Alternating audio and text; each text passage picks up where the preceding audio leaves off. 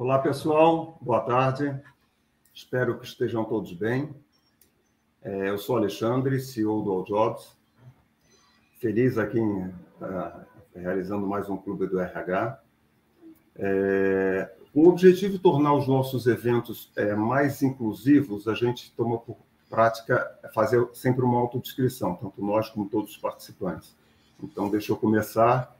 Eu sou um, um de pele branca, sou careca, estou usando um óculos de armação preta, tô, estou com uma camisa preta e no peito, onde no lado esquerdo, um W branco dentro de uma bolinha vermelha, que é o símbolo do All Jobs. Aqui eu sou um cara de 1,89m, sou alto. Atrás tem um quadro com a pintura meio abstrata, nas cores aí, eu diria que tem azul, mostarda, branco, preto, até pintado pelo meu irmão. E aqui atrás tem alguns porta-retratos e a parede é bege, eu acho. Tá? Acho que é isso. É, qual o objetivo do Clube do RH? Né? O Clube do RH, da mesma forma que a gente tem o Clube do Estágio, né? o Clube do RH é focado nos profissionais de recursos humanos, enquanto o Clube do Estágio é no estagiário, mas o, no fundo o objetivo é o mesmo, é trazer desenvolvimento. Né? Então, seja o desenvolvimento pessoal, o desenvolvimento profissional, então a gente sempre traz profissionais para falarem com as pessoas com o objetivo de trazer algum conteúdo relevante. Por quê? A gente sabe que a maioria das empresas brasileiras não é tão bem estruturada. Né? Então, a gente não gosta de deixar ninguém desamparado, a gente sempre traz algum conteúdo. Né? E durante a pandemia, a gente até tornou os nossos eventos 100% online e abertos para todos, porque a gente achou que era o correto a fazer. Então, não precisa ser meu cliente para participar do meu evento. Da mesma forma, quando eu faço o clube do estágio, não precisa ser estagiário do All Jobs, ele pode ser do concorrente, ele vai participar sim, porque a gente acha que estamos aqui para isso né, para contribuir com o desenvolvimento, vai receber lá o, o, aí, a, a, o negócio que a gente tem que levar lá de certificado para levar na faculdade. Isso tudo a gente faz, mesmo que não seja cliente, nosso cliente. Então é isso. É, vou aqui chamar os convidados, eu até falar o que é o Jobs, que eu sempre, mas já tem um vídeo, então você sabe, nós somos uma plataforma online com vagas de estágio e de trainee, e somos um agente de integração 100% eletrônico, né? chamar aqui os nossos convidados, então eu vou pedir que eles também façam uma autodescrição, aproveitem, se apresentem e falem um pouquinho da empresa também, para que vocês possam conhecer, saber com quem, quem um pouquinho de cada uma das empresas. Vou começar, cara, é, não dá nem, eu normalmente uso a ordem alfabética, agora os dois são com E, então vou ter que começar, a segunda letra é D, então vou com o Edu. Eduardo, por favor, a palavra é sua. Seja muito bem-vindo. Bora, vamos lá, gente. Obrigado primeiro aí, Alexandre, pelo convite aí. Prazer estar aqui com a comunidade de recursos humanos e poder contribuir aqui com esse evento belíssimo aqui. Então, vamos lá, vou seguir também aqui o, lado do Alexandre, né? Eu, eu tenho 1,80m, tenho a cor branca, tenho cabelo longo, diria assim, meio curto, né? Não é longo, mas também não é tão curto. Estou aqui num espaço aqui que tem um fundo de parede é, com duas listras.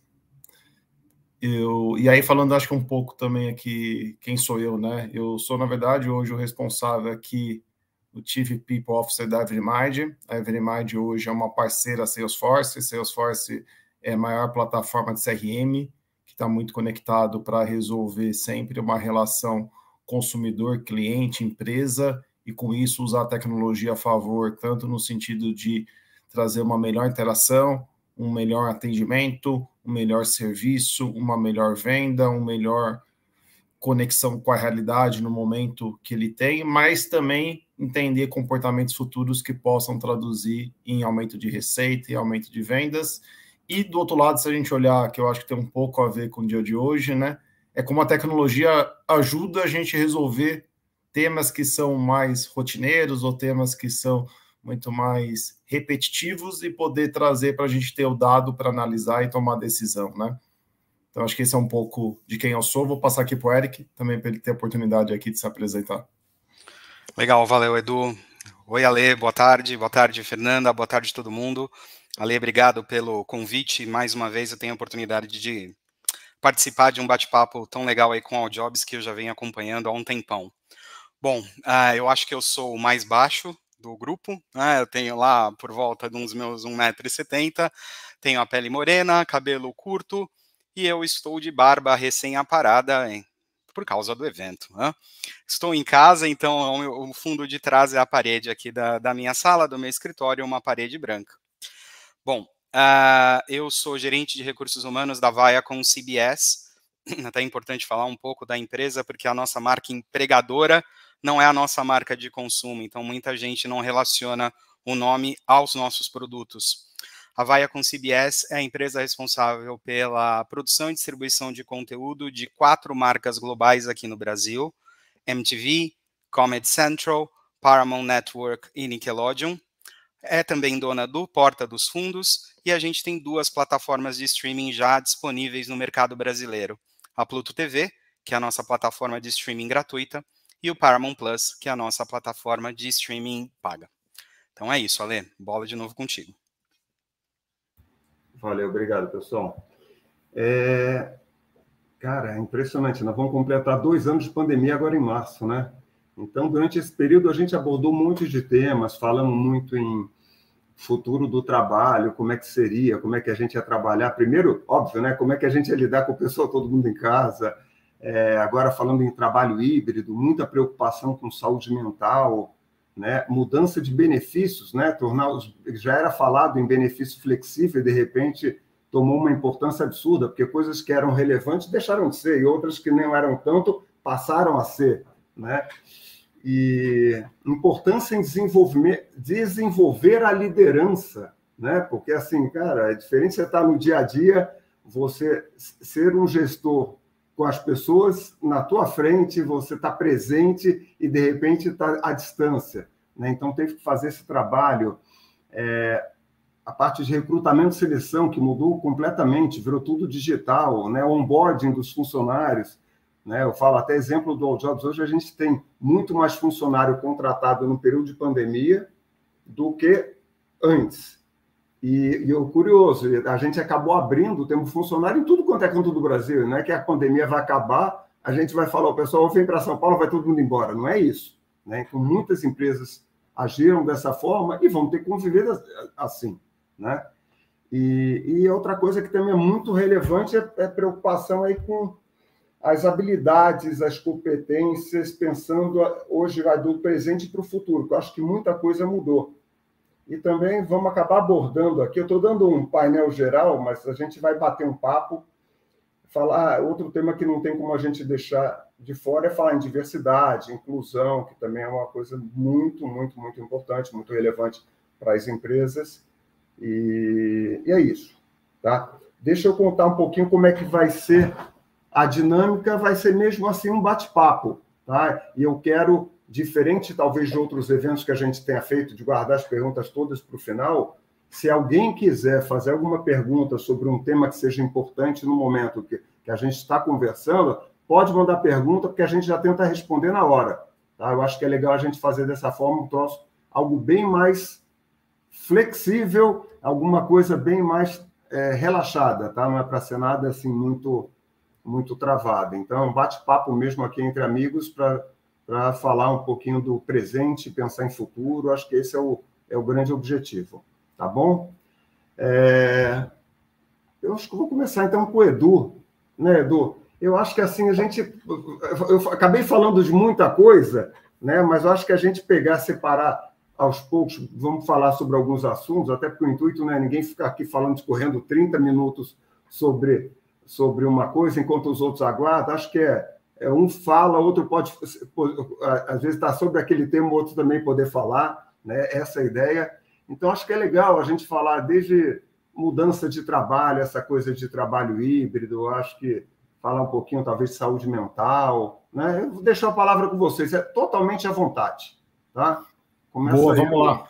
Então, favor. acho que vou, vou, pegar um pouco nesse, nesse espectro aí que você trouxe muito contexto de transformação, mas transformação em relação relações de trabalho, né? Acho que tem muito a ver relações de trabalho, tem muito a ver com também com questão de como que eu vou interagir, né? Via e aí eu acho que tem uma palavra que normalmente eu não gosto, né, que circunhou muito na pandemia, que é o novo normal, né, que eu acho que ele, de fato, ele desfigura um pouco, né, esse processo, né, e aí eu acho que eu, porque que eu falo que ele desfigura? Porque eu acho que assim, gente, e aí eu falo um pouco da realidade no, no onde eu estou inserido, inserido, que é um pouco complementar com o Eric, né, que é a questão de tecnologia. Eu estou nesse mercado, e aí eu faço até um parênteses importante, que eu comecei em tecnologia, né, então sou formado em tecnologia, migrei para recursos humanos e depois eu me conectei quase dois anos e meio aqui com esse grupo de tecnologia, com a Evermind principalmente, para estar tá à frente da área de pessoas. E aí foi engraçado que eu entrei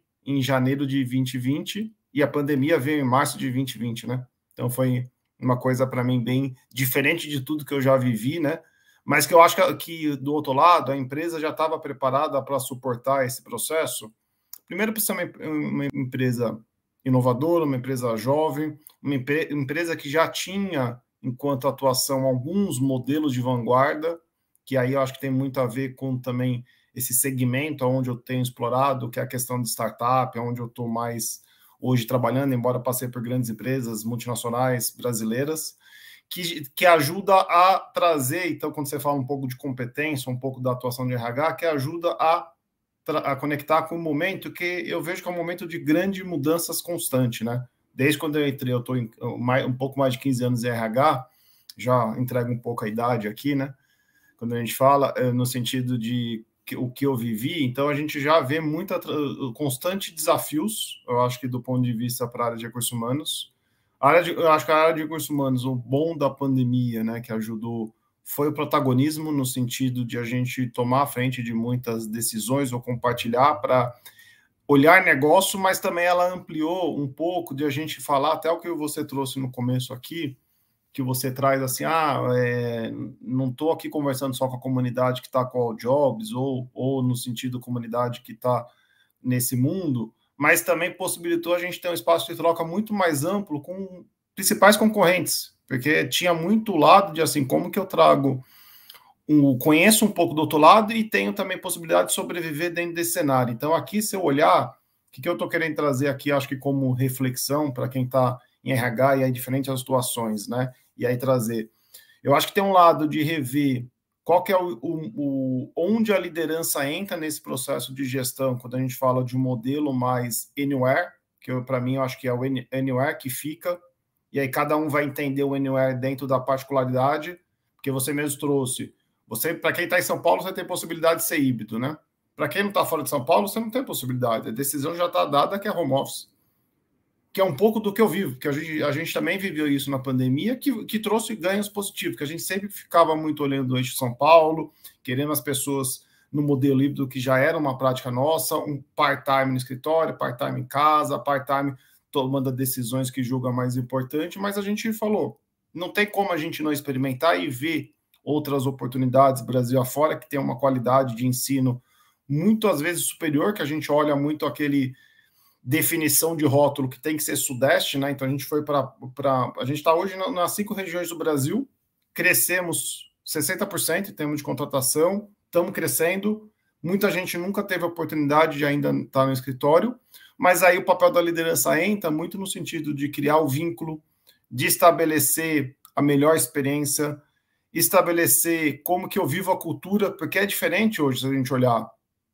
E até mesmo a questão de como que o, o time cria colaboração, porque a gente hoje tem uma ferramenta, mas a colaboração, e muito para a cultura brasileira, ela também tem isso muito dos traços nossos, que ela precisa do olho no olho, ela precisa de fato de estar junto para também criar, estabelecer uma confiança. Então, eu diria que esses são pontos importantes para a gente olhar. Diria que não tem respostas para a gente olhar. Eu acho que isso está muito endereçado com a cultura que a empresa tem, e aí como que a empresa também vai transformar essa cultura para uma cultura que aceite esse padrão. Então, acho que esse é um outro caminho que eu diria. E aí a gente pode falar no outro momento, que eu acho que também queria ouvir também o Eric e ver Saúde mental para o mundo tecnologia sempre foi um tema preocupante por conta de muita interação com máquina, menos com pessoas, muito também alta intensidade de programação, jornadas um pouco mais extensiva e alguns picos. Então isso também acho que ajuda no ponto de, de sentido, para mim, não de ser uma doença que algumas pessoas também trazem, ah, é uma doença que já foi reconhecida, mas assim, como a gente pode garantir que o equilíbrio existe do, de, em todos os aspectos? E como a gente pode, junto, entender o que pode ser diferente e sair dessa zona do, do impacto e ser muito mais um, um sentido de realização, tá? Boa.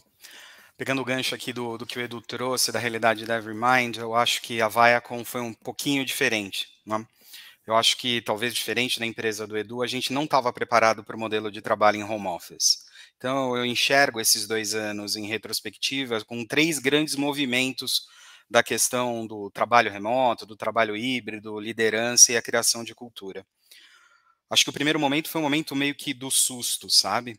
Uh, de organizar a operação da, da, da companhia para que ela não parasse tendo todo mundo de um intervalo de uma semana, se tanto, trabalhando de casa. Então houve um esforço muito grande, principalmente das áreas de TI, né, das áreas de suporte técnico na Vaia com CBS, para permitir que, enfim, as, as pessoas pudessem continuar trabalhando de casa. Acho que esse período de pico aconteceu entre março e abril de 2020, e a partir daí a gente começou a entender o nosso negócio sob essa luz, né, nessa realidade do trabalho remoto. E aí houve um esforço fenomenal, principalmente das áreas de produção, em adaptar alguns dos nossos, dos nossos shows, alguns dos nossos programas para essa realidade remota. Então, acho que para nós um marco importante aconteceu por volta de ser agosto, setembro de 2020, quando remotamente, talvez não 100% do, do time, mas boa parte dele, a gente conseguiu levar ao ar dois shows importantes para casa. Os meus prêmios Nick, que é um prêmio, enfim, tradicional da Nickelodeon aqui no Brasil, e a segunda edição do MTV Miau. Então, isso para nós foi um marco bastante importante e mostrou que, de fato, a gente conseguiria tocar o nosso negócio, mesmo trabalhando de casa. E eu acho que a partir daí a gente iniciou um terceiro ciclo de, de reflexão sobre o e agora, né? Então, eu acho, vou muito no, naquilo que o Edu trouxe agora, a gente não tem respostas prontas.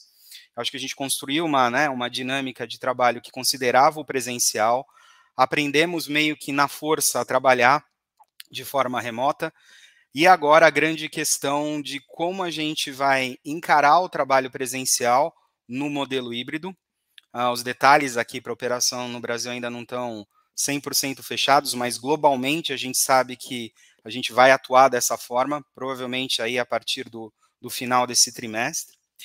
Como é que a gente vai adaptar essa realidade e principalmente como é que a gente vai garantir uh, condições de excelência para a liderança dos times. Então, como é como eu preparo o meu gestor para fazer essa gestão, né, de parte do time em casa, parte do time em escritório, no escritório, isso vai de coisa super simples. Como é que eu faço essa escala? Até exatamente como eu acompanho performance do meu time dividido em dois lugares ao mesmo tempo, né? É, enfim, então acho que a gente tem essa essa essa grande reflexão para fazer. E só para citar a questão de, de do, do, cuidado com a saúde mental, acho que um dado importante, né, a lei Edu, enfim, até a gente discutiu ontem na nossa reunião de preparação para o evento de hoje, o quanto que essas plataformas né, de, de suporte, né, é, enfim, com, não convém citar nomes, mas todo mundo sabe, enfim, o quanto que essa quanto que essas plataformas né, de terapias online, com, contando com os terapeutas, com os psicólogos, enfim, quanto elas evoluíram e até mesmo como as operadoras né, dos planos de saúde criaram alternativas para atender essa demanda, essa demanda que, enfim, surgiu de uma forma um pouco mais intensa agora na pandemia.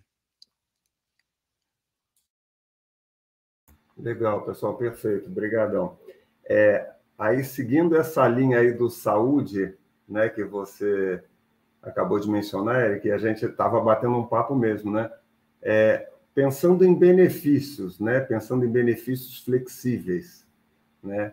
É, muitas coisas que eram importantes no passado, durante a pandemia, não tinha valor algum, e vice-versa. Como você falou, né, a gente conhece algumas empresas que trabalhavam com saúde mental, é, tudo online, e elas tinham uma resistência muito grande. E, de repente, no período da pandemia, elas alavancaram assim absurdamente, porque todas as empresas acharam que tinham que entregar né, para os seus colaboradores. Eu diria que até o All Jobs, aí eu não estou nem falando em benefício. A gente acabou se beneficiando, né? não vou dizer que seja bom a pandemia, mas gente, nós sofremos resistência, porque a gente sempre defendeu o digital, simplificar, o de burocratizar, e a gente também tinha resistência, às vezes, de lado de universidade, de empresa, quando você queria fazer tudo digital, assinatura digital, até questionava, ah, mas o jurídico aqui não, não garante que isso é possível, sei lá o quê. Né? E, de repente, virou a solução e passou a ser permitido por todo mundo. Né? O que não sabia se podia, passou a, a poder de um dia para o outro. Né?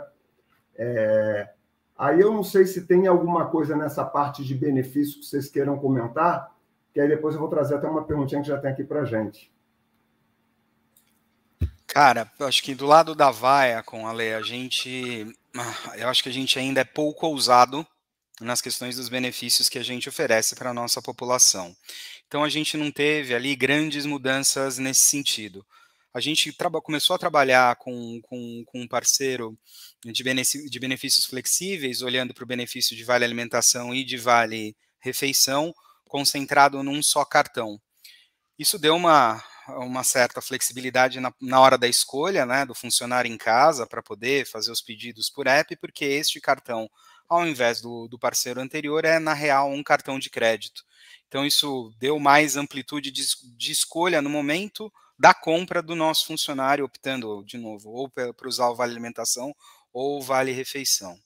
Eu acho que a gente acabou estreitando também, por meio desse parceiro, algumas parcerias, enfim, é, olhando para a questão de saúde mental, olhando para a questão ah, de hábitos mais saudáveis, enfim, então a gente não teve grandes mudanças, mas eu acho que são é um traço da Viacom, né? A gente ainda não tem uma, uma postura tão ousada na questão de benefícios, tal, tal qual as startups geralmente têm. Muito bom. aqui do nosso lado, a gente já tinha um modelo de benefício flexível, né? Isso já vem desde um, de quando a gente estabeleceu a empresa, né? Porque a gente sempre tem como missão aqui, preocupação, sempre entender o momento de vida de cada pessoa e que ele possa escolher o que, que ele quer naquele momento mais priorizar, né? Então, acho que esse é um pouco do que, que eu entendo que o benefício flexível ajuda, né? Lógico que tem muitas novidades que surgiram, né? Saiu, tem-se uma prática muito adotada de auxílio home office, tem, tem uma prática também, muitas empresas né, de, atendi, de atendimento também de saúde mental ou de acolhimento, né? Que eu vi até que o, o Alan trouxe aqui, que ele estabeleceu isso lá em BH, empresas que estavam olhando muito mais para questões psicológica, questões financeiras, questões jurídicas, né? Que tem, tem parceiros que trabalham com isso. A gente já tinha isso também três anos. O que para mim acho que foi o grande ponto que eu sempre acho que isso a gente trouxe de ganho muito positivo para o cenário brasileiro foi a questão da telemedicina, né? Porque isso acho que é um, foi um, um desbravamento. Eu participei de algumas startups lá atrás, no começo, que estavam com isso, tinha um marco regulatório muito estabelecido, que não deixava de jeito nenhum, que tinha algumas amarras, mas acho que a pandemia conseguiu ajudar, porque isso ajuda também muito aquele deslocamento desnecessário, que a gente sabe que é muito mais uma consulta, um pedido para o cara, e aí isso faz o cara também fazer toda uma gestão de tempo que ele poderia estar focando muito mais para para ele descansar ou para ele de fato usar no trabalho ou para ele fazer alguma atividade física. Então, acho que esse é um ponto importante. Diria que tem vários parceiros aqui, acho que como contribuição no mercado que pode ajudar, mas aí acho que também tem alguns pontos que a gente ainda enfrenta, né? E aí acho que o próprio todo mundo aqui tem alguma realidade. Tem alguns ainda sindicato com algumas amarras não bem estabelecidas que ajudam, né? Então também às vezes a empresa tem esse lado que precisa contornar como também ainda um pouco de um modelo muito mais equalitário e não olhando para questões de cargos, né, que também dificulta, porque se eu trabalho muito mais um, um lado de modelo de negócio que é mais esteira, eu preciso dar a mesma condição para todos. O nosso já trabalha muito pautado na questão da flexibilidade e na questão da função que exerce, né? Que aí é um pouco de competitividade desse mercado que a gente está inserido. E aí acho que tem um ponto, se quiser, eu posso até pegar aqui, Alexandre, que eu acho que a Pod Mãe trouxe. É isso que eu ia trazer essa pergunta, aproveitar para vocês falarem aí. Boa. Eu, eu acho que isso é um tema bem nobre, eu, é, que eu vejo, acho que é um tema que importante, acho que ser discutido aqui no mercado brasileiro, principalmente, a questão tanto de gestação e olhando tem, a questão de diversidade, qualidade aqui dentro desse processo, questões muito também de como que eu posso contribuir com o processo de aprendizagem ou de cuidado do filho. Eu diria que ainda é um tema, se eu olhar, que a gente precisa tratar um pouco melhor aqui na Evermind, mas também a nossa população, que é um mercado também tecnologia, não tem um, um, uma equidade em termos de gênero, né? Então ainda a gente e aí tem todas questões educacional, que ainda a gente tem baixa é, mulheres se formando dentro do processo de tecnologia. Então aqui ainda é um tema que a gente tem oportunidade. A gente no ano passado trazendo, a gente trouxe um pilar muito destacado que já era como um valor, mas a gente quis potencializar, que é a questão da diversidade e inclusão, que é um tema que a gente vai discutir e ver como a gente quer trabalhar esse aspecto de novo na questão do indivíduo da pessoa e como que isso ajuda também a trazer melhor resultado, porque acho que no fundo a gente tem que olhar essa equação de como que eu também ajudo ele ter um vínculo melhor estabelecido de engajamento, como que ele pode de fato também querer ser um, um, um, um embaixador da empresa para fora e trazer outras pessoas que agregam na marca e também como que ele está de fato consciente do impacto que ele gera dentro do resultado. Legal, pegando o gancho ainda da pergunta que o, que o Edu trouxe, eu acho que a gente fez, a gente teve a oportunidade de fazer três grandes movimentos em relação à questão família na pandemia. Eu não sei se é muito bem esse foco que a pergunta do Podmãe trouxe, mas acho legal compartilhar. Uh, lá em 2020, a gente fez uma série de webinars para falar da questão da adaptação no, no trabalho remoto a gente trouxe um psicólogo, a gente falou bastante de cultura, a gente fez alguns webinars com, com fisioterapeutas para falar das questões ergonômicas, né, dentro do dentro do, do, do, do home office, do trabalho em casa, e em um determinado momento a gente sentiu que faltava uma atenção do, do lado de cá para essa temática, com essa realidade do, do trabalho ter invadido a casa, né, do trabalho ter invadido a família. Então a gente fez um movimento lá ainda em 2020 é, com a Filhos no Currículo, é, um trabalho muito legal que as meninas desenvolvem. Aconselho a segui-las no Instagram, enfim, é um trabalho bastante interessante. Uh, que trouxe um pouco de luz para aquilo que estava todo mundo, né? Enfim, obviamente para os pais e mães da casa, para as famílias, né? Na, na, na, na, na Viacom. E agora, nos dias dos pais e nos dias da, no, dia dos, no dia das mães e no dia dos pais em 2021, a gente criou um grupo é, chamado Ó Manhê e Ó Paiê, né, em, em determinados momentos aí diferentes, para discutir essa questão de como as, as famílias estavam lidando né, com, com, com esse fato. E a gente sugeriu leituras, a gente sugeriu inclusive alguns filmes, a gente criou algumas discussões que ajudaram a dar alguma luz para essa questão né, tão complicada que a gente viveu ao longo desses dois anos. Então, não sei se é mesmo, não sei se é benefícios stricto senso, né, falando de fato na definição de benefícios, mas foi um jeito que a gente desenvolveu para tratar o tema ao longo da pandemia. Boa, pessoal. Obrigado.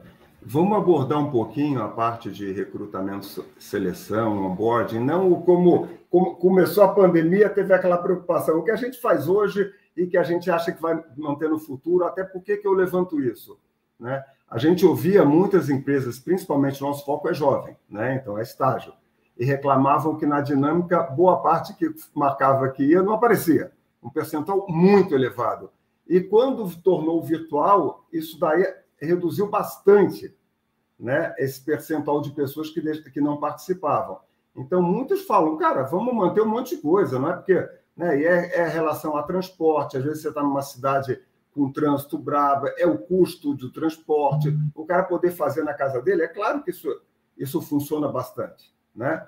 Então, saber um pouquinho de vocês, o, o presente, o que, que vocês vislumbram aí para frente em relação a recrutamento, seleção, onboarding, até porque tem uma pergunta aqui que eu já vi falando de recrutamento e seleção. Aí depois a gente já, já entra e responde. Boa. Se Edu me permite começar, uh, eu A experiência de recrutar online, para mim, particularmente, não é nova. Né?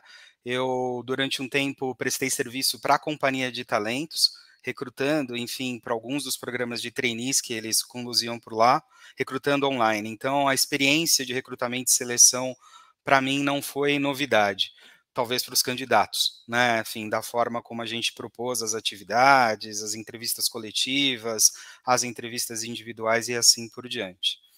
Eu acho que o que mudou radicalmente em relação a essa questão do recrutamento do lado da Vaia com o CBS foi o onboarding. A gente é, desenvolveu junto ao RH regional uma plataforma de integração bastante robusta que traz muita informação a respeito da história da Vaia, com dos nossos modelos, do, das nossas marcas, do nosso modelo de negócio, de algumas práticas de gestão de pessoas. Mas mais do que a plataforma, eu e meu time, a gente uh, começou a dedicar um tempo de quase que exclusivo né, para o new hire, para o novo contratado no, no, no, primeiro dia dele. Que talvez presencialmente ia passar mais batido, sabe? Ia estar tá funcionando de uma forma até não tão é, orientada para este new hire.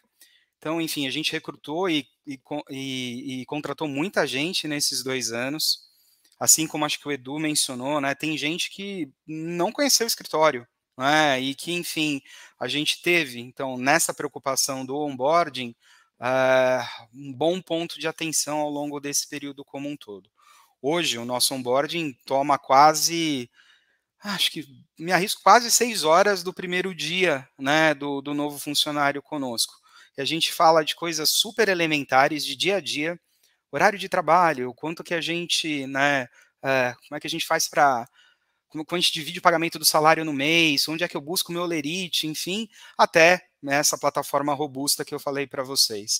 Então, acho que isso a gente evoluiu bastante e certamente, Ale, o modelo de recrutamento e seleção à distância e o onboarding adaptado, hum, provavelmente eles vão continuar uh, funcionando no trabalho presencial quando a gente, enfim, voltar ao escritório, agora no, no, no ainda no primeiro semestre desse ano. Boa, pegar carona aqui, vou trazer um pouco a minha visão, né?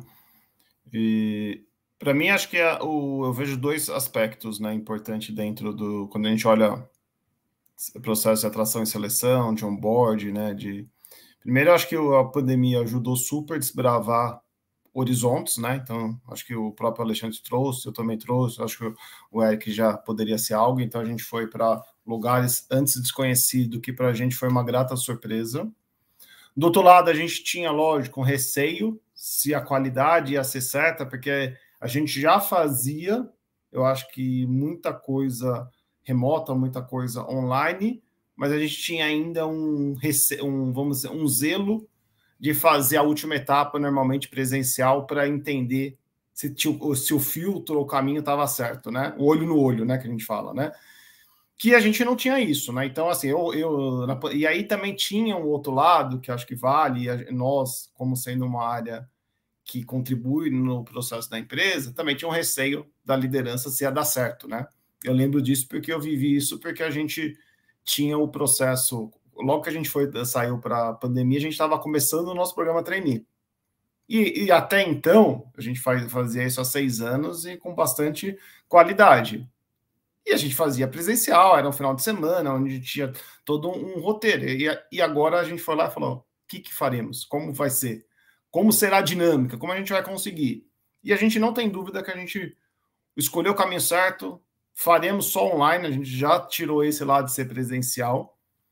E aí eu acho que tem um aspecto também que, que para mim é importante aqui, eu acho que tem duas coisas. Primeiro, tem uma vasta, acho que, oportunidade de startup específica para recursos humanos, que a gente fala HR Techs, que isso ajuda muito a resolver problema de seleção, problema de onboard, problema de experiência. Então, acho que vale aqui a, a comunidade conhecer, eu acho que o próprio a Leta, é, é, a, a Jobs faz parte desse ecossistema, né, que está lá, tipo, no, no InovaBra, tem outros ecossistemas aqui no Brasil, mas acho que vale a comunidade RH conhecer, porque é, para mim é uma filosofia que algumas dificuldades a gente precisa trazer alguém de fora para cuidar e para ser responsável e ter foco para a gente conseguir. Então, isso de fato traz uma experiência importante, porque para a gente, eu diria, uma realidade que a gente vive tecnologia, e eu falo isso muito internamente aqui para a liderança, no momento que eu consigo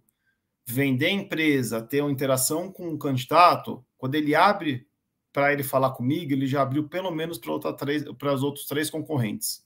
Então, se eu não tiver uma agilidade, uma velocidade no, no processo, normalmente ele vai tomar decisão por outro, porque ele não teve a oportunidade de conhecer a empresa. Porque eu falo, se eu conseguir chegar até a reta final do processo junto com os outros, normalmente a gente tem um processo de conversão maior, porque ele, ele vai entendendo um pouco da nossa cultura, que é uma cultura muito específica para o mercado de tecnologia.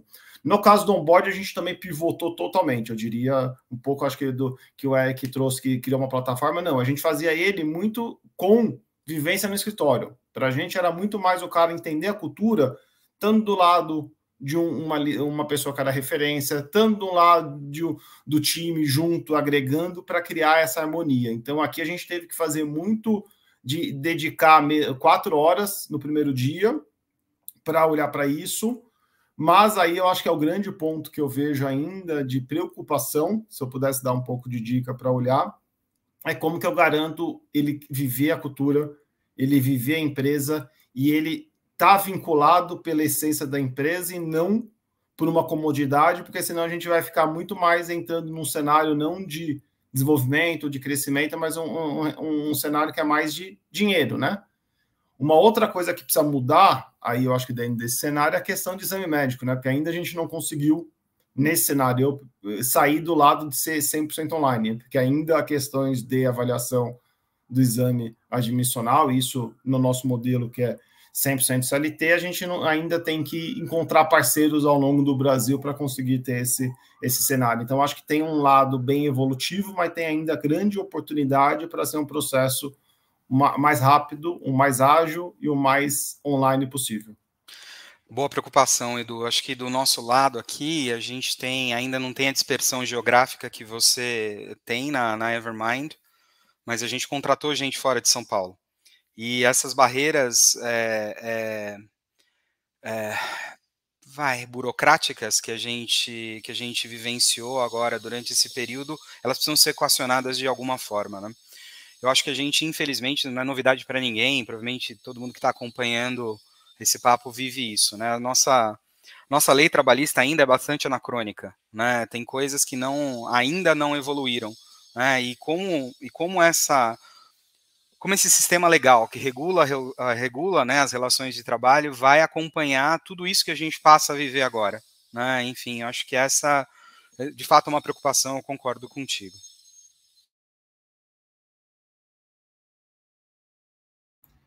ia falar, mas lembrei do que eu sempre fico mutado aqui, já ia começar a falar no mute, como sempre eu faço, mas voltei.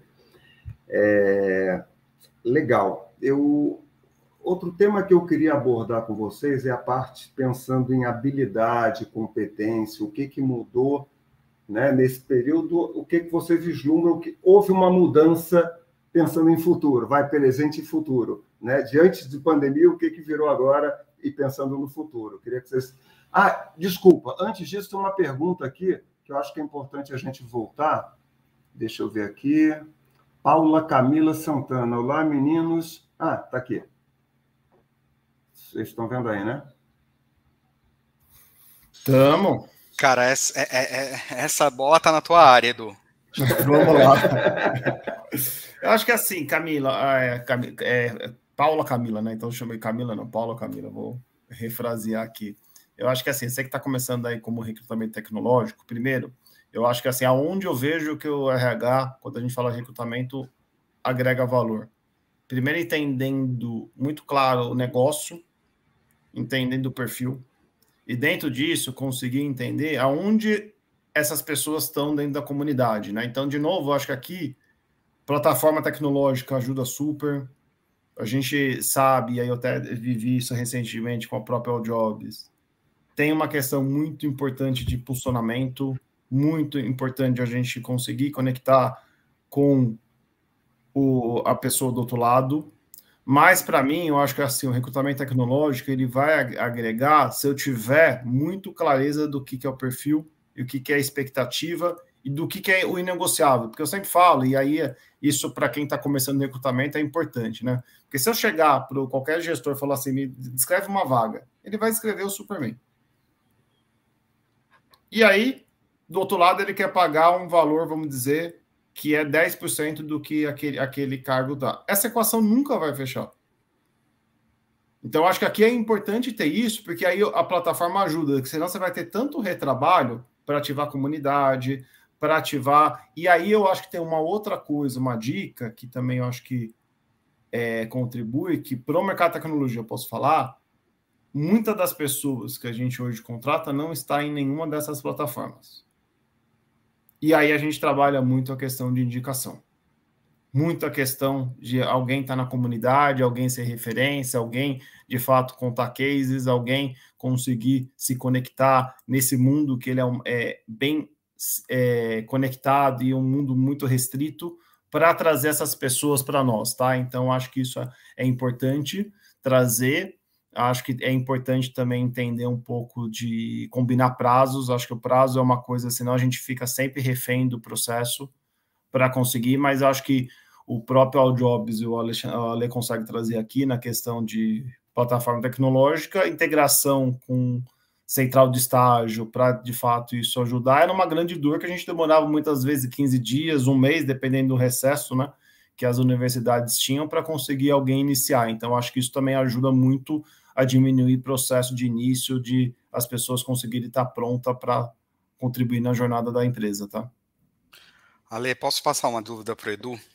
Eu acho que isso tem a ver com o lance da pandemia também, né? A questão do, do Work Anywhere habilitou que a gente, de fato, recrutasse profissionais no mundo todo. E hoje eu ouço bastante de colegas que, assim como você, do trabalho na área de tecnologia, uma concorrência vinda de fora, né, com principalmente desenvolvedores, né, uh, trabalhando por projeto, ganhando em média 8 a 9 mil dólares por projeto, enfim, o que, obviamente, impõe alguns limites no custeio das empresas que, imagino, como você mesmo mencionou, trabalham, no na, trabalham com o modelo CLT aqui no Brasil, né? Isso é muito fruto da pandemia, acredito. Como é que vocês têm, como é que você tem vivido isso? Enfim, como é que você tem olhado para essa situação? Boa, excelente pergunta, Eric. E é uma realidade, tá? Porque isso é, existia um pouco, eu diria menos, a pandemia acelerou, porque possibilitou, e aí era o que grande parte dessas pessoas também queriam, é, não quero ir para fora. Eu quero trabalhar para fora, mas quero ficar aqui.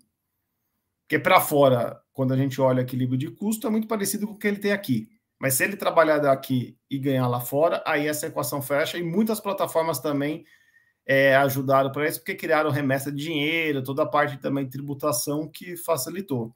Então, isso eu diria que hoje, Estados Unidos ainda é um cenário, diria, preocupante. Um pouco menos, eu diria, por conta de algumas legislação que também permite mais contratar né, americano do que estrangeiro, que diminui um pouco.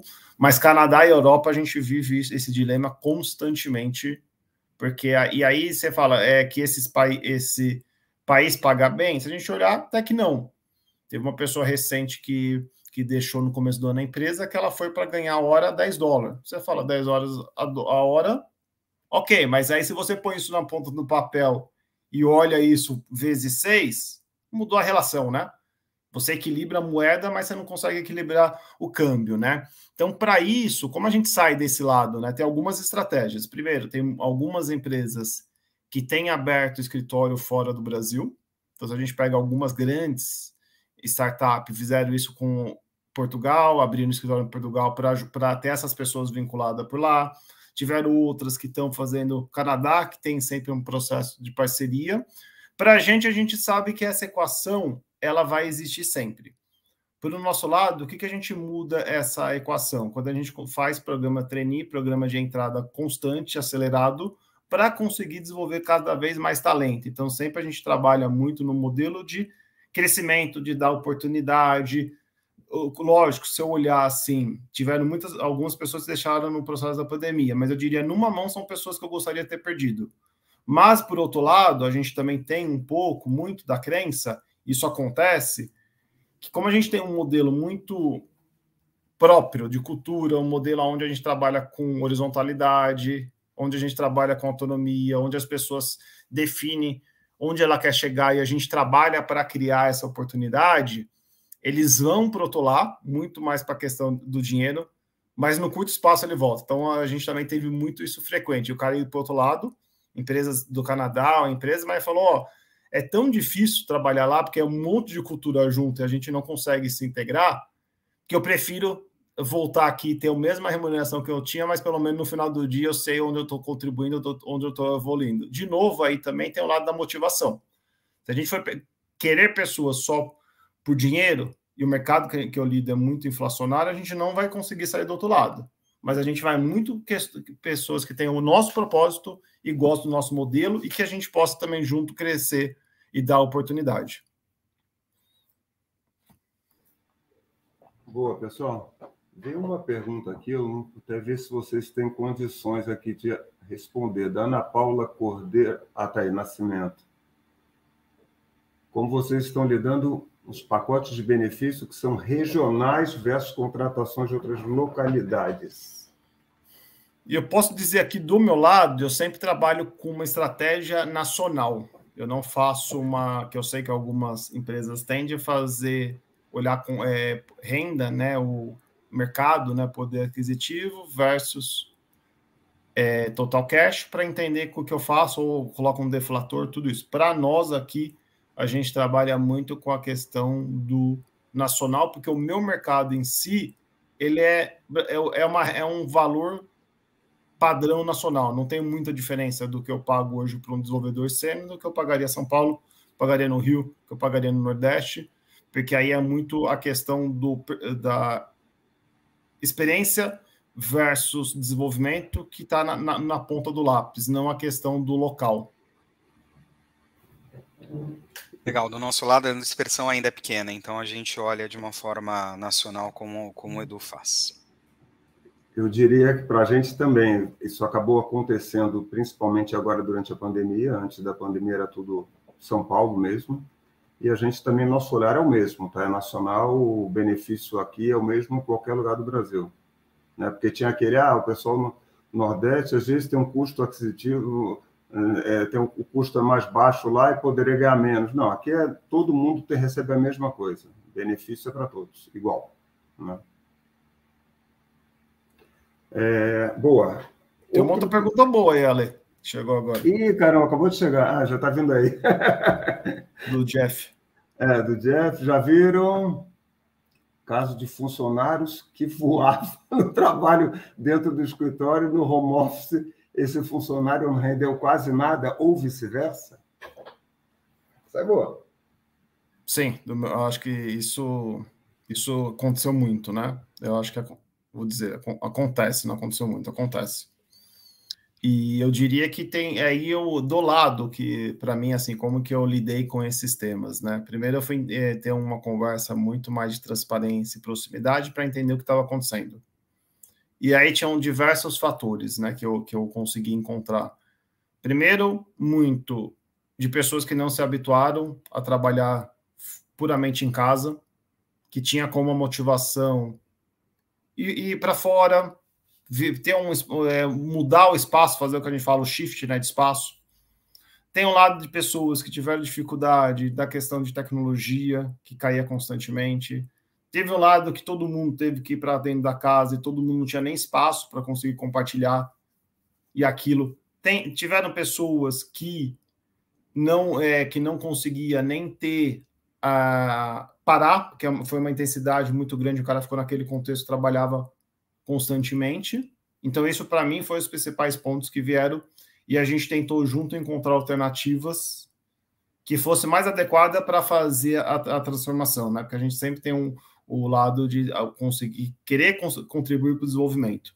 Tiveram outras pessoas pelo outro lado que também a gente percebeu que era o cara mais social do trabalho, né? O cara que todo mundo queria conversar, o cara que ficava ficando cafezinho, o cara que ficava na pausa, porque para a gente, o nosso modelo, eu dou autonomia e ele organiza o dia como ele vai fazer. Às vezes isso para ele era importante, esse vínculo, estabelecer é, esse lado que a gente sempre fala que a gente chama uma grande família, mas sempre ele sabia que a, jornada dele era um pouco mais longa, porque de vez ele todo, às vezes chegar às 10, sair às 19, ele ia sair às 10, chegar sair às 20, porque ele queria ficar no videogame jogando, ele queria jogar no, no ping-pong, ele queria fazer um, um, almoço mais prolongado. Então a gente viu que na, na casa possibilitou ele ter foco, possibilitou ele conseguir ter uma disciplina e se organizar. Então aí eu acho que é muito isso vai ser muito da característica de cada um. Eu, se você me falar assim, eu para mim a pandemia, eu, eu, eu, eu consegui sair do outro lado muito bem. Mas para mim, no começo, tinha uma dificuldade, porque eu sempre fui alguém que eu sempre gostei de, de rua, eu sempre gostei de novos lugares, eu sempre gostei da parte cultural, eu sempre gostei de ter um tempo de exposição para fora. E aí eu falei, e aí eu olhei e falei, eu me vi nessa situação e falei, como que eu saio do outro lado, né? Aí eu vou falar, para mim o exercício é importante. Então, como que eu faço exercício? Como que eu cuido de mim. E eu fui numa plataforma que tem também isso, um monte, e eu, eu contratei uma um personal via Instagram, eu falo para as pessoas, as pessoas brincam, né? Que isso também foi um, um serviço que começou a existir, que eu faço todo dia. Então foi para mim que eu vi que eu tinha o tempo para me conectar, olhar para mim e conseguir reposicionar e fazer o shift do trabalho, do cuidado, de estar com a família. Então, isso acho que é importante também a gente conseguir, que até pega aquele primeiro gancho que a gente falou da saúde mental como a gente se organiza e consegue ter oxigenação e prazer naquilo que a gente faz, mas também fazer as coisas que são importantes para nós. Cara, eu acho que do lado do. Acho que é, essa é uma habilidade que a gente precisa desenvolver muito, principalmente na gestão, né? Como é que você faz gestão de performance a, remotamente? Né? E eu vi eu vi muito relato de, de, de posturas nos extremos, sabe? De gestor que pedia que o funcionário mandasse uma foto da tela do Zoom para comprovar que aquele que aquela reunião de fato aconteceu, até o gestor lá na ponta que sequer conversou com o funcionário durante semanas, né? Então eu acho que é, essa questão do rendimento e da performance das equipes é também um desafio de gestão. E acho que está dentro daquele pacote que a gente conversou lá no início, né? Ninguém tem respostas prontas, né? E para mim esse é, no caso da Vaia, com que provavelmente vai optar pelo modelo de trabalho híbrido, a, o principal, né, a principal chave de desenvolvimento dos nossos gestores a partir de agora. Legal. Aproveitando o gancho que você falou do trabalho híbrido, ontem, conversando com o Edu, ontem ou anteontem, ele comentou do trabalho híbrido que liberaram lá na empresa. Conta aqui, que eu acho que é legal. Vou contar. Tá falando, é, a gente tá falando. Porque assim, para é, que eu estava falando no começo, né? Para a gente, a gente, São Paulo, a gente está no híbrido, né? A gente tem um escritório na Zona Sul. E fora do, de São Paulo, a gente está no Anywhere, né? Que a pessoa define também onde que ela vai estar, de que forma, e, e ajusta com o time, o horário de trabalho e as entregas, né? E aí eu comentei que no, a gente lidou muito de forma, de acordo com os protocolos, de acordo com as processos definidos por Estado, né, de como era, era a flexibilidade. E aí, em novembro, a gente começou a fazer o processo de flexibilização, né, ainda a Omicron não tinha entrado tanto nesse cenário aqui no Brasil, né, a gente estava mais saindo da, do processo da terceira, terceira onda, aonde a gente começou a flexibilizar, lógico, com os protocolos, com a segunda dose, com as pessoas tendo à disposição um dia na semana. A gente falou, vamos começar um dia, porque também a pessoa vai se habituando e vai entendendo o contexto externo para fazer. E aí a gente teve que diminuir um pouco dezembro, em janeiro, e agora também a gente está voltando agora em fevereiro, e também tem outras empresas que eu tenho acompanhado também. Mas nesse período foi um dado até que surpreendeu, porque eu sempre fazia pesquisa, ia fazer a pesquisa no, todo mês, a cada primeiro duas semanas, depois três, depois todo mês, para entender como as pessoas estavam com a saúde mental, lidando com o trabalho remoto e pandemia. E uma das perguntas que a gente trouxe é assim: se a gente flexibilizar com os protocolos bem organizados, tudo Quanto quer voltar? Aí vinha 50% eu quero ficar de casa e 50% liberou, eu vou. Era esse o dado que a gente tinha, a gente falou, então tem um sinal que as pessoas estão motivadas e querem. Aí quando a gente fez, a gente tem hoje, eu diria, 5%. E é normalmente as mesmas pessoas que têm ido. E a gente, e aí, de novo, a gente estimula, coloca na mesa, traz para as pessoas, mas também tem muito da autoria de cada um e do momento que cada um quer. Então a gente está vendo que pode ser o contexto pandemia ainda que não equacionou ainda e as pessoas estão um pouco receosas a gente olhar, mas também tem um lado que é um comportamento que a gente vai ter que lidar, porque a gente entendia lá atrás que isso vai, isso muda muito a questão de liderança, isso muda muito o time criar confiança, criar colaboração, o time entender os projetos, as dinâmicas. Então, aqui eu acho que tem um lado importante para a gente também trazer, que vai existir, eu acho que isso na grande maioria, exceto em quem ficar como 100% home office, né? Mas quem for para o híbrido, eu acho que esse dado vai existir, é um dado importante já para vocês cuidarem, né? Beleza, obrigado. Pessoal, infelizmente a gente está chegando ao fim, né? Eu acho que tinha muita coisa ainda para falar, mas como último tema que eu acho muito importante, né, que a, é a gente abordar um pouquinho a parte de diversidade, inclusão, equidade. Vocês falaram um pouquinho na, das empresas de vocês, e aí a gente já finaliza, cada um já pode fazer essa, as últimas considerações e a gente finalizar para respeitar o horário mesmo que a gente passe um pouquinho da, da, das três horas, né? mas vamos lá. Legal. Bom, Ale, acho que a Viacom tem um compromisso, a Viacom CBS tem um compromisso global com o tema de diversidade e acho que essa pauta já existe até mesmo antes da pandemia.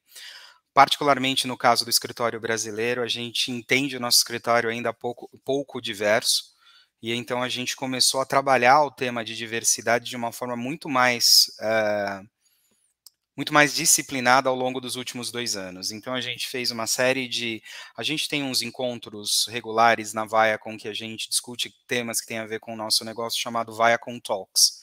A gente fez alguns alguns talks ao longo desse, desses dois anos com o tema de diversidade.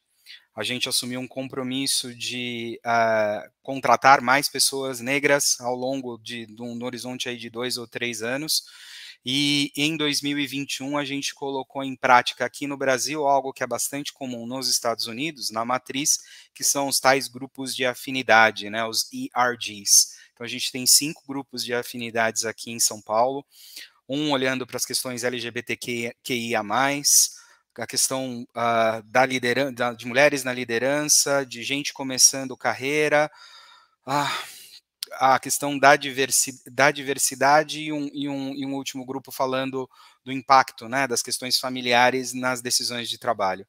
Então, enfim, de uma forma muito, muito breve, quem, obviamente, quiser discutir um pouco mais desse assunto, entender um pouco da nossa, das nossas práticas, eu vi que nos comentários, né, enfim, postaram os nossos uh, perfis no LinkedIn, fiquem à vontade para conversar comigo. Mas foi algo que a gente evoluiu bastante, mas eu acho que a gente ainda está tá longe do ideal. Boa. Aqui do nosso lado, né, a gente, acho que desde o início a gente sempre foi fazendo, se preocupando com o tema diversidade e inclusão, mas lógico que para o cenário de tecnologia ainda é um mercado que a gente precisa contribuir fortemente, né, principalmente quando a gente fala de gênero, principalmente quando aqui no nosso lado a gente tem muita questão de raça muito bem que a gente sempre trouxe como sendo um pilar de importância. Teve a questão também de minorias, a gente sempre, por ser uma empresa formadora, uma empresa gerando oportunidade, a gente sempre conseguiu trazer esse tema como sendo um, um reconhecimento, uma valorização. Idade para a gente também sempre foi um, um reconhecimento importante, porque a gente tem muitos casos aqui de trainee que, que querem reposicionar carreira. Então, a gente teve casos de pessoas que era fisioterapeuta, trabalhava com odonto, vendedora de loja de automóvel, pessoas que eram engenheiras de ambiental ou de saúde que quiseram entrar no mundo tecnologia e pelo mercado que a gente está, como sendo uma empresa que tem questões de formar, de ter uma, um público bem especializado, a gente conseguiu gerar essa oportunidade, né? Mas lógico que a gente tem, sempre tem como meta desafios e gerar oportunidades. Algo que a gente fez muito forte na pandemia e a gente quis também, e isso foi porque em 2020 eu participei de um, um hackathon que era focado em questões de neurodiversidade, e aí muito recorte eu, eu falo de pessoas atípicas, autistas, né, dentro desse cenário, que eu tive oportunidade e é um público que tem bastante afinidade do ponto de vista de tecnologia. Então, a gente fez ano passado uma trilha específica dentro do, de CR, do CRM que a gente cuida para pessoas a, a, neurodiversas, pessoas principalmente autistas. Tivemos um processo de conseguir formar 20 pessoas. Das 20, a gente conseguiu empregar 70%. Sendo dessas, a gente empregou duas na empresa mesmo, para a gente também entender o que, que a gente precisava fazer diferente, tanto no, no aspecto de ambiente, de acolhimento, mas também da liderança, porque gera desafio, gera situações inesperadas, e que a gente agora está trazendo isso e querendo fazer bootcamp, outras iniciativas, mas esse eu diria que é um recorte que a gente também está levantando a bandeira da neurodiversidade. E aí tem uma startup que ajuda a gente, que eu acho que eu até, eles estão também bem importante, chama TIP, eu, eu até sugiro aqui todo mundo conhecer é, um pouco do trabalho, que eu acho que também é um, é um público que está no, no vazio, às vezes não tratados, mas que tem uma qualificação e pode ser uma oportunidade para muitas empresas empregar. Legal, turma. É, para vamos aí cumprir o nosso horário, né? Eu acho que a gente já passou aí dois minutos. Eu gosto sempre de cumprir o horário. A gente marca o evento das duas às três. É, então vamos, vamos tentar parar por aqui. Queria agradecer muito, muito aí, o Edu, a sua participação, do Eric, Fernanda, nossa intérprete de Libras. Show, brigadão. Contamos sempre contigo, tá? Grazi, que está aí atrás, mas que cuida de todo o evento, brigadão, tá? Todo o time, todo mundo envolvido nas divulgações, arte, tudo, todo, todo o time On Jobs, obrigado. E, e, é isso. E se vocês quiserem finalizar, só uma consideração final, tá? Eric, Edu, fiquem à vontade, por favor. Olha, mais uma vez eu agradeço o convite, né? Meu relacionamento com o All Jobs já, já tem bons cinco anos já, né, Ale? Enfim, a gente a gente talvez foi uma das primeiras empresas que apostou né, no modelo de negócio que o All Jobs estava uh, oferecendo e eu sinto muito orgulho de ter participado desse crescimento, inclusive com o, beta, com o beta tester de algumas das funcionalidades da plataforma. Enfim, eu agradeço o convite mais uma vez, desejo um ótimo ano para todo mundo aí no All Jobs e para todo mundo que está acompanhando a live. Eu também aqui primeiro agradecer aí, Ale, pelo convite. Estou tô, tô à disposição de outros e também para contribuir aqui. Acho que é para mim é sempre importante dividir um pouco da experiência, poder também trazer um pouco de contribuição nesse ecossistema que é para mim importante, né? Cuidar de pessoas, transformar. E também acho que aqui a dica para as pessoas, acho que a gente trouxe alguns temas aqui bem relevantes, temas que vão impactar, transformar a atuação de RH. E aí eu também estou à disposição, se alguém quiser me conectar comigo no LinkedIn, tiver alguma pergunta que queria ter feito e não conseguiu, me procurar por lá, fazer uma, algum bate-papo online, estou à disposição também para ajudar aí dentro dessa comunidade.